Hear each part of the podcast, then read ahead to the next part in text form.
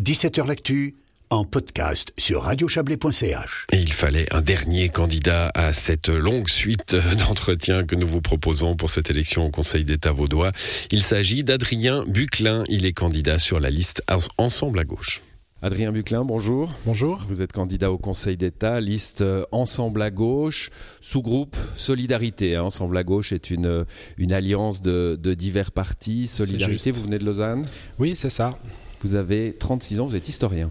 Oui, exactement. Vous êtes euh, chercheur, quel est votre domaine de recherche? Je suis spécialisé Suisse et Europe 20e siècle. Ouais. Et puis j'ai fait euh, une thèse sur l'histoire de la gauche en Suisse, donc euh, assez proche finalement euh, de, des questions politiques, même si j'essaye de ne pas trop mélanger les casquettes, parce que je pense qu'un chercheur, un historien doit quand même rester un peu objectif et garder de la distance par rapport à, ces objets. Vous êtes député depuis 2017, groupe Ensemble à gauche et POP, hein, six, députés.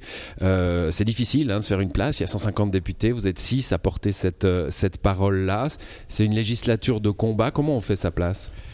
Bah, c'est vrai que je pense qu'on a un rôle euh, important à jouer de par le fait qu'on n'est finalement pas au gouvernement et on n'est pas dans, euh, dans la collégialité gouvernementale, ce qui nous donne quand même une liberté, une marge de manœuvre qu'on doit euh, exploiter pour défendre des valeurs et nos combats sans, sans finalement faire ouais, de concessions, de compromis euh, gouvernementaux en, permanence, ce qui nous permet effectivement de rappeler certains fondamentaux, que ce soit sur euh, euh, l'écologie, où le, à mon avis le Conseil d'État va quand même sur des propositions qui sont insuffisantes vu, vu l'urgence climatique, ou dans, dans le social, un Conseil d'État qui n'a pas fait grand-chose non plus malgré sa couleur rose-verte majoritaire. Donc on, je reviendra là-dessus, je reste sur, un rôle important à jouer, travail de parlementaire.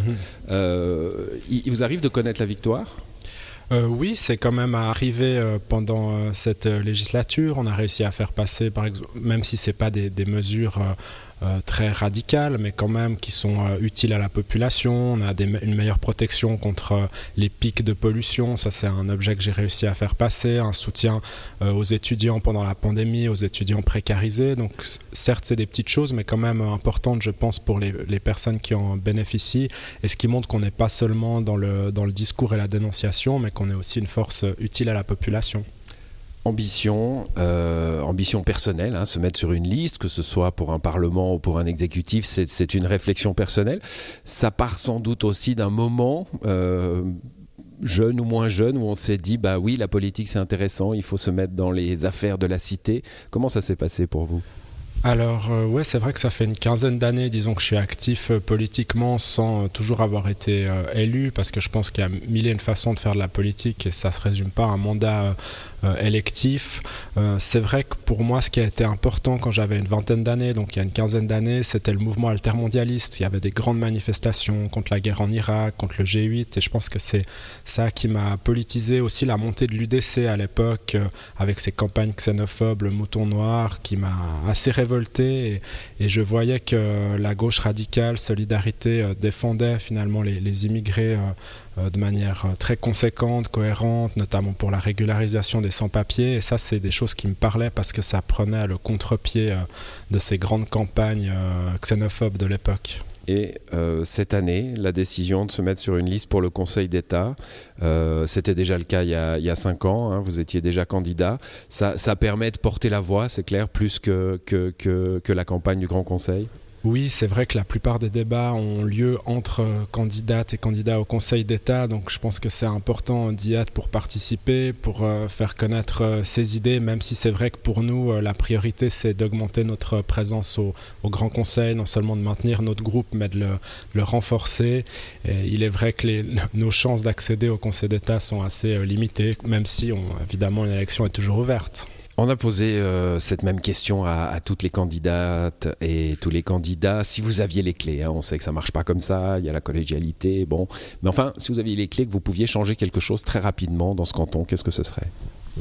Comme je l'ai déjà un peu rapidement mentionné, je pense qu'il y a deux urgences aujourd'hui. Une urgence euh, écologique avec un, plan climat qui est insuffisant selon moi, donc un vrai tournant écologique avec des mesures euh, incitatives comme la gratuité des transports publics ou un plan d'investissement euh, massif dans les énergies renouvelables et aussi des mesures pour économiser l'énergie et la sobriété énergétique. Ça, c'est la première urgence. Puis la deuxième, elle est sociale. Je pense que la pandémie a montré qu'il y avait des pans entiers de la société qui était quand même touchée par une, euh, une, assez forte précarité. Et donc, notamment, une des réponses de base, selon moi, c'est un salaire minimum. C'est euh, une revendication qu'on porte depuis longtemps. On a déjà lancé une initiative populaire il y a, il y a quelques années. Et euh, on voit maintenant que dans plusieurs cantons suisses, l'expérience est bonne. Il n'y a pas eu du tout de destruction d'emplois comme certains voulaient le faire croire.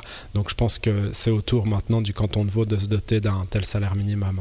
Voilà l'interview d'Adrien Buclin. Il est candidat sur la liste Ensemble à gauche. C'était le dernier de nos candidates et candidats.